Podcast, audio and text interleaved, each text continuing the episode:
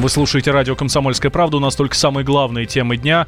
В студии Валентин Алфимов. Здравствуйте. Суд Швеции отказал по апелляции «Газпрома» в споре с «Нафтогазом». Таким образом, Москва по-прежнему должна Киеву больше 2,5 миллиардов долларов. Российская компания пыталась оспорить решение стокгольмского арбитража, который два года назад обязал «Газпром» выплатить Киеву деньги. Теперь оно не может быть обжаловано. На прямой связи со студией политолог Александр Асафов. Александр Николаевич, здравствуйте. Здравствуйте. Это решение, вот это решение шведского суда, это политика? Безусловно, это политика, особенно на том э, политическом фоне по действиям Швеции и прибалтийских стран по поддержке Украины. Мы видим, что в момент приезда Зеленского в Прибалтику они выступили с таким антироссийским заявлением об уважении целостности территориальной, о Керченском ну, инциденте, да, и с рядом других таких достаточно абсурдных заявлений, но очевидно, что среди этих стран, стран Прибалтики, Эстония, Литва и примкнувших к ним Швеция, и вот тот самый антироссийский консенсус, он действует. И, конечно, сегодняшнее решение суда, оно тоже обусловлено именно им. Вот, безусловно, тут только политика. Вот интересно поговорить, почему же Швеция? Да? Ну, с прибалтами э, в первом все понятно. Лояльность НАТО, лояльность Соединенным Штатам, причем лояльность крайняя. Да, и, соответственно, вот эти эскапады, да, они достаточно древние в сторону России. Но по разным, по абсолютно разным поводам, от оккупации до каких-то исторических претензий, там, для аннонсации Тартовского договора 2020 года. Так. Что же не так со Швецией? Почему Швеция? На самом деле, тут, во-первых, Швеция, да, пытается стать таким серьезным актором международных политических отношений и э, строит свои собственные претензии к России. Некоторые объясняют это соответственно, давлением, в том числе и на Северный поток-2, но я считаю, что тут надо посмотреть на 10 лет вперед. Дело в том, что Швеция, она также претендует на развитие арктического пространства. И, очевидно, вот эту гонку она проиграла еще в ее не вступив. И поэтому существует определенная Э, скажем так, негатив в шведском политическом классе, и они заняли вот, а, очевидно такую четкую антироссийскую позицию. И, конечно, решение суда против «Газпрома» – это ее проявление. А, хорошо, как вы считаете, а, если вернуться к транзиту, к газу, какова судьба вот этого транзитного контракта? Я думаю, что рано делать выводы, поскольку все-таки я считаю, что основные э, темы и вопросы с этим связаны будут решены не в шведском Стокгольмском суде округа Свия, а по результатам встречи, э, состоится она или нет, э, в Нормандии. И, конечно, предложения «Газпрома» и России, э, они достаточно прозрачны и ясны, но вопрос в позиции Украины. Ну, конечно, можно подумать, что тут нужно знать еще один эпизод, что господин Ветренко сказал, что Ветренко это глава Нафтогаза, я напомню, слушайте, угу. украинского нафтогаза. И господин Ветренко сказал, что э, Украина может вот эти колоссальные долги взять не только да, там, прямыми деньгами, да, переводами, финансами, но и газом. И я вижу, что здесь есть определенный, в том числе такой э, закулисный сговор, соответственно, эту э, ситуацию попробовать, соответственно, организовать. Но, на мой взгляд, эти хитрости, такие свойственные киевской политике, они, конечно, не помогут. Вот. Но а, результат э, будущего газового договора а, будет он, не будет, в каком виде, а, на каких основаниях, с какими уступками, да, он, конечно, зависит в первую очередь от том, в каком контексте пройдет нормандская встреча. Угу. Судя по тому заявлению сторон, да, проекта, прошу прощения, того совместного коммюнике по завершению встречи, он может кончиться для Украины не очень удачно. Поэтому я не считаю, что это решение ставит какие-то точки. Хотя, конечно, оно неприятно для «Газпрома» и для России. Александр Николаевич, спасибо большое. С нами на связи был политолог Александр Асафов. В Совете Федерации отреагировали на призыв четырех стран продлить антироссийские санкции. Сенатор Алексей Пушков назвал претензии к Москве выпадом авангарда.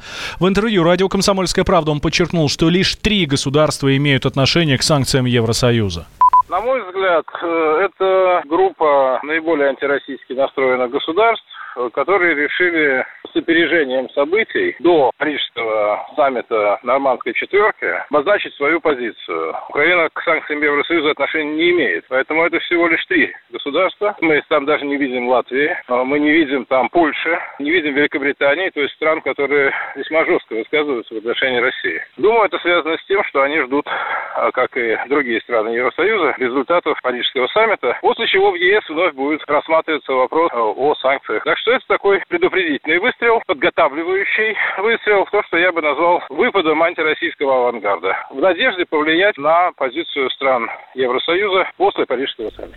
Ранее главы Министерства иностранных дел Украины, Эстонии, Литвы и Швеции обратились к России с требованием уважать территориальную целостность Украины и продлить санкции против нашей страны.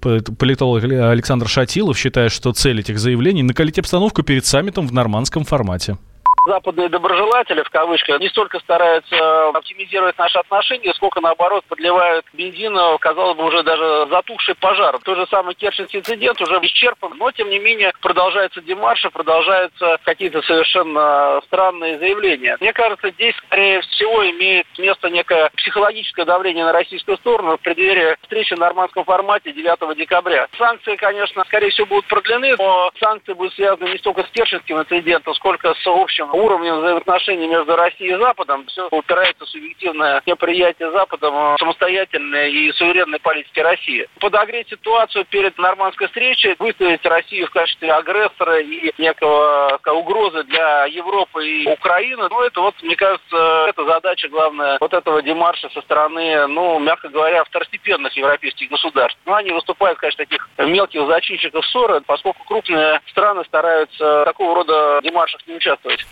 Отношения России и западных стран ухудшились после ситуации на Украине, воссоединения полуострова Крым с Россией. В 2014 году Москву обвинили в вмешательстве а, и ввели санкции. А Россия неоднократно заявляла, что вообще-то не является стороной конфликта на Украине субъектом Минских соглашений по регулированию. Американская корпорация Apple устранила претензии депутатов Госдумы. Теперь в приложении «Погода» на iOS Крым отображается как российская территория. Работа шла поэтапно, и теперь все ошибки устранены, рассказал глава Комитета по безопасности и противодействию коррупции Василий Пискарев. Они внесли изменения, соответственно, в свой геопродукт, по поводу которого были серьезные сказать, замечания, когда мы наблюдали, что и город Севастополь, и Республика Крым неправильно отражены как принадлежащие другому государству. Вот в ходе переговоров э, мы нашли аргументы, которые, кстати говоря, были услышаны. И вот на сегодня компания несла изменения, и, соответственно, э, города, город, вернее, и республика, они теперь обозначены правильно, в соответствии с Конституцией Российской Федерации, чем мы сегодня в этом и убедились. Но, тем не менее, все равно э, Комитет по безопасности и комиссию, которую я возглавляю по расследованию фактов иностранного вмешательства, будем и дальше держать на контроле. Член Совета Федерации по, международ... по международным делам Сергей Цеков отметил, что исправление ошибки в первую очередь важно для самого Apple. Это важно для самого Apple. Если они хотят информацию объективно подавать, они должны ее объективно подавать. Сейчас, э, если не судить этими всеми штампами идеологическими, Крым – основная часть России. И люди, которые собираются в Крым, а людей много желает посетить в Крым, они знают, что в Крым надо ехать через Россию, не через Украину. Поэтому это важно. Для самого Apple важно, чтобы они были серьезной структурой, так сказать, а не структурой, которая там следует каким-то идеологическим штампам и политическим разным пристрастиям. Так что верно они сделали. Для них это плюс. Ну, для нас, соответственно, для Крыма, для России в целом. Ранее Apple на своих картах изменила изображение Крыма, но в приложении «Погода республики», э, в приложении «Погода» города республики не причислялись ни к Украине, ни к России. Владимир Путин открыл трассу М-11. Еще президент принял участие в запуске движения вот как раз по новой магистрали а, Москва-Петербург. Специальный корреспондент «Комсомольской правды» Дмитрий Смирнов рассказал, как встретили главу государства. Это был такой не торжественный проезд какой-то, а просто вот он прибыл, что называется. Вот, транспортер, не знаю, был ли у него, он тут был открытый просто воротца, поэтому все машины кортежа спокойно прошли. После этого он зашел вот в центр продаж и обслуживания, такие размещены на трассе, многие, наверное, видели. Посмотрел там доклад, как вот трасса строилась, какие будут еще проекты, как собираются продлить трассу, новую построить трассу от Москвы до Казани, а потом, может быть, до Екатеринбурга. В общем-то, потом вышел к рабочим, поблагодарил и сказал правильные очень слова, сказал президент, потому что он сказал, до сих пор в истории дорожного строительства России ничего подобного не было. Теперь есть. И уже после этого машины поехали без президента по трассе, проехал серебристый Аурус, который проехал вчера из Москвы до сюда, вот до Санкт-Петербурга почти. Несколько грузовиков КАМАЗ, которые работали. Проехал даже грузовик с мороженым. Я не знаю, что это символизирует, наступающую зиму или еще чего-то. Но вот такой был. И под общие аплодисменты теперь трасса считается открытой. Сейчас идет совещание. Кстати, тут одна из новостей, которая прозвучала на этом совещании, обсуждается сейчас вот строительство третьего этапа, так называемый северный обвод Твери. Сейчас это единственное место, которое, где М-11 новая сливается со старой Ленинградской М-10 и проходит по ней, вот объезжает а, с юга город Тверь. Вот будет построена через некоторое время а, новая трасса. Скоростную платную трассу общей протяженностью почти 670 километров построили от МКАДа в Москве до кольцевой автомобильной дороги вокруг Санкт-Петербурга. Среднее время в пути 5 часов. Ранее Автодор официально озвучил расценки на проезд э, по магистрали для легковых автомобилей. Это 1350 рублей, ну а минимальный ценник для водителей грузовиков 2000. Существующая трасса М10, которая соединяет Москву и Питер, станет бесплатным дублером новой дороги и никуда не денется. Когда журналистика – семейное дело. Мы с э, Юлькой так немножко поспорили. Это не по теме сегодня. Когда сложно договориться. Да здесь даже вопрос не в том, кто не скачет тут москаль. Да мы перетопчемся, и мы уже проехали эту историю. Когда нужно найти компромисс. Что же все-таки произошло, что людей разделило? Приходится все объяснять простыми словами. Украина, Белоруссия и Россия – это один народ. Программа Андрея и Юлии Норкиных на радио «Комсомольская правда». По будням в 9 вечера по Москве.